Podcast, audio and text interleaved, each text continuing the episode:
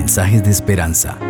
Reflexión diaria en el plan Reavivados por su palabra con el pastor Álvaro Rodríguez. Las misericordias de Jehová se renuevan cada mañana para sus hijos. Y hoy se ha renovado para darnos vida y la oportunidad de meditar en su santa palabra. Reciban un saludo cordial, deseando que el Señor Jesucristo les acompañe y que su gracia los sostenga. Vamos a leer hoy el capítulo 15 de el precioso libro de Levítico. Continuamos por la ruta a través de Levítico. Pero antes de ello vamos a elevar una oración a nuestro Dios. Padre precioso, gracias porque siempre la oración nos conecta contigo. Queremos abrir el texto bíblico y ser dirigidos a través del Espíritu Santo. Por eso ruego, Señor, que cada persona reciba tu mensaje. Escuche tu voz a través de tu palabra. En el nombre del Señor Jesucristo. Amén. Así dice la palabra del Señor. Habló Jehová a Moisés y a Aarón y les dijo, Hablad a los hijos de Israel y decidles, cualquier hombre que tenga flujo de semen será impuro. Esa será la impureza ocasionada por su flujo sea que su cuerpo destiló a causa de su flujo, o que haya dejado de destilar a causa de su flujo, él será impuro. Toda cama en que se acueste el que tenga flujo será inmunda. Toda cosa sobre la que se siente inmunda será. Cualquiera que toque su cama lavará sus vestidos y se lavará también a sí mismo con agua y quedará impuro hasta la noche. El que se siente sobre aquello en que se haya sentado el que tiene flujo, lavará sus vestidos, se lavará también a sí mismo con agua y quedará limpio hasta la noche.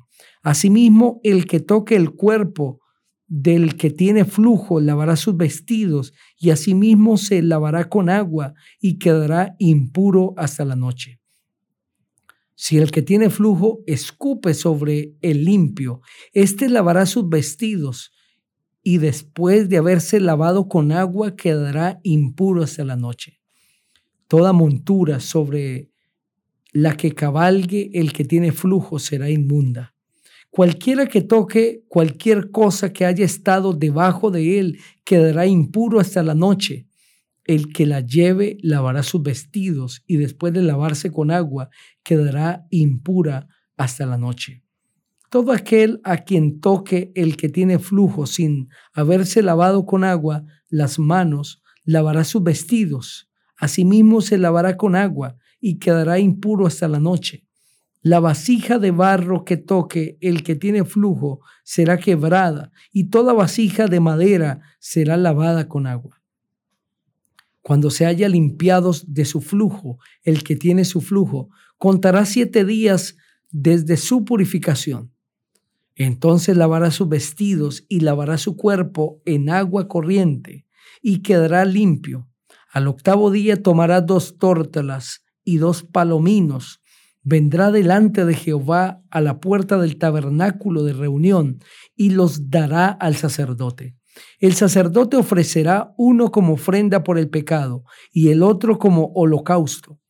Así el sacerdote lo purificará de su flujo delante de Jehová. Cuando el hombre tenga emisión de semen, lavará en agua todo su cuerpo y quedará impuro hasta la noche. Toda vestidura o toda piel sobre la cual caiga la emisión del semen se lavará con agua y quedará inmunda hasta la noche. Cuando un hombre duerma con una mujer y tenga emisión de semen, ambos se lavarán con agua y quedarán impuros hasta la noche. Cuando la mujer tenga flujo de sangre y su flujo esté en su cuerpo, siete días permanecerá apartada. Cualquiera que la toque quedará impura hasta la noche. Todo aquello sobre lo que ella se acueste mientras permanezca separada será inmundo. También todo aquello sobre lo que se siente será inmundo. Cualquiera que toque su cama lavará sus vestidos y después de lavarse con agua quedará impuro hasta la noche. También cualquiera que toque cualquier mueble sobre el que ella se haya sentado, lavará sus vestidos, se lavará luego a sí mismo con agua y quedará impuro hasta la noche. El que toque todo lo que esté sobre la cama o sobre la silla en que ella se haya sentado, quedará impuro hasta la noche.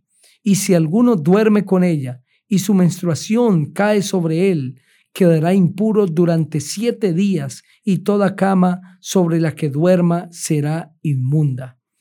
Cuando una mujer tenga flujo de sangre por muchos días fuera del tiempo de su menstruación, o cuando tenga flujo de sangre más allá de su menstruación, todo el tiempo de su flujo quedará impura como en los días de su menstruación. Toda cama en que duerma mientras dura su flujo será como la cama de su menstruación, y todo mueble sobre que se siente será inmundo como la impureza de su menstruación. Cualquiera que toque esas cosas impuro será, y lavará sus vestidos, se lavará a sí mismo con agua, y quedará impuro hasta la noche. Cuando quede libre de su flujo, contará siete días y después quedará limpia. Al octavo día tomará consigo dos tórtolas o dos palominos y lo llevará el sacerdote a la puerta del tabernáculo de reunión. El sacerdote los ofrecerá, uno como sacrificio por el pecado y el otro como holocausto. Así el sacerdote la purificará delante de Jehová del flujo de su impureza apartaréis de sus impurezas a los hijos de Israel, a fin de que no mueran a causa de sus impurezas por haber contaminado mi tabernáculo que está en medio de ellos. Esta es la ley para el que tiene flujo, para el que tiene misión de semen y se vuelve impuro a causa de ello, para la que padece su flujo menstrual, para el que tiene flujo, sea hombre o mujer, y para el hombre que duerme con una mujer impura. Amén. A través de este capítulo se dan indicaciones y leyes sobre impurezas de carácter sexual. Dios quería controlar la pureza en el pueblo, quería que el pueblo mantuviese una lealtad a Él y que las impurezas fuesen sacadas de su habitualidad. Pero más que esto, Dios también quería mantener la salud de su pueblo, una salud alta, una salud excelente. Dios quería que el pueblo prosperase en todo y que tuviese salud, así como prosperaban también económicamente.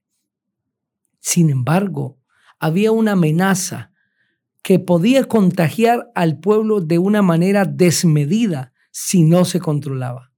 Y era la amenaza de la enfermedad de flujo de semen y de flujo de menstruación en el caso de las mujeres.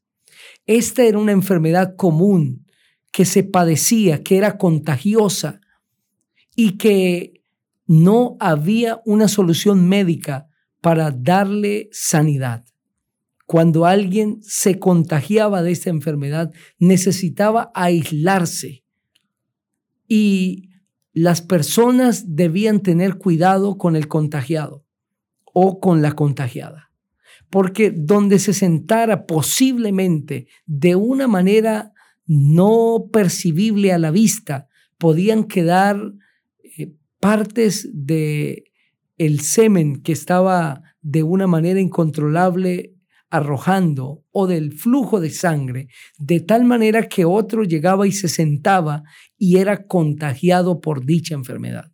Es por eso que el Señor habla sobre la impureza de alguien que le tocase, que se sentase en el lugar, que debía lavar sus vestidos, que debía lavarse con agua, porque esto tenía que ver con el control de esta enfermedad. El hombre podía padecer durante muchos días o la mujer esta enfermedad, a tal punto que ésta podría arrebatarle la vida después de tantos días, meses y años de una pérdida desmedida de estos elementos, podía el cuerpo debilitarse y finalmente la persona llegar a la muerte. Este es el caso de una mujer que viene y toca el borde del vestido de Jesús, según lo registra Lucas en el capítulo 8, y lleva 12 años padeciendo de esta terrible enfermedad. No solamente 12 años de una enfermedad difícil, de una enfermedad vergonzosa, de una enfermedad que era considerada un castigo en el concepto judío, sino que esta mujer llevaba 12 años de estar marginada, separada, sin recibir afecto, abrazo, porque la gente no quería contagiarse. Por lo tanto, ella debía estar aislada de la sociedad. Es por eso que cuando Jesús la sana, por la fe de esta mujer, porque tocó el borde del vestido de Jesús, no solamente el Señor Jesucristo hace el milagro de restaurarla físicamente, sino que se propuso restaurar su nombre. Declarar públicamente que ella estaba sana. Cuando Jesús se para y pregunta, ¿quién me ha tocado? Él sabía quién lo había tocado. Él sabía la historia de esta mujer. Él sabía que ella en otras ocasiones había estado intentando acercarse para tocarlo porque su fe era tal que creía que si tan solo tocase así fuese el borde de su vestido, de Dios saldría poder y la sanaría. Pero Jesús se propuso declarar públicamente que esta ya no era una inmunda mujer, sino que ahora había sido restaurada por el poder de Dios. Es por eso que Jesús insiste, es que alguien me tocó, porque yo sentí que de mi poder salió. Y la mujer al verse descubierta, al entender que Jesús sabía que era ella, viene delante de Jesús le declara por qué lo ha tocado, le cuenta su experiencia y Cristo le dice, hija, tu fe te ha salvado, vete en paz. Lo que Jesús le está diciendo, hija, has sido sana de tu enfermedad, estás limpia, no tienes más de qué avergonzarte, no tienes más por qué huir, no tienes más por qué estar marginada. Qué terrible enfermedad. Esa enfermedad era la que padecía muchas mujeres y también hombres en el pueblo de Israel. Pero a pesar de lo terrible que era, a pesar del desprecio, a pesar del olvido de la gente y quizás del maltrato y del bullying para que alguien que alguien recibía por haber padecido, por estar padeciendo esa enfermedad, Dios siempre tenía compasión la sanidad llegaba. Dios siempre obraba en su favor. De la misma manera, Dios obra en favor de sus hijos hoy.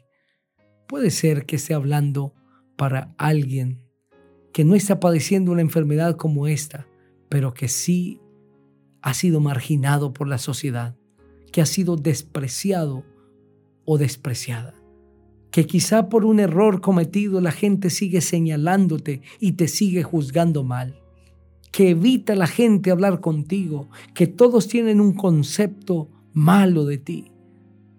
Cristo hoy quiere sanarte, quiere romper las ligaduras que el enemigo ha puesto en ti, pero también el Señor Jesucristo quiere declararte libre, sana o sano quiere en el nombre de Jesús entregarte a Él, si tú lo haces, Cristo Jesús va a restablecer tu nombre.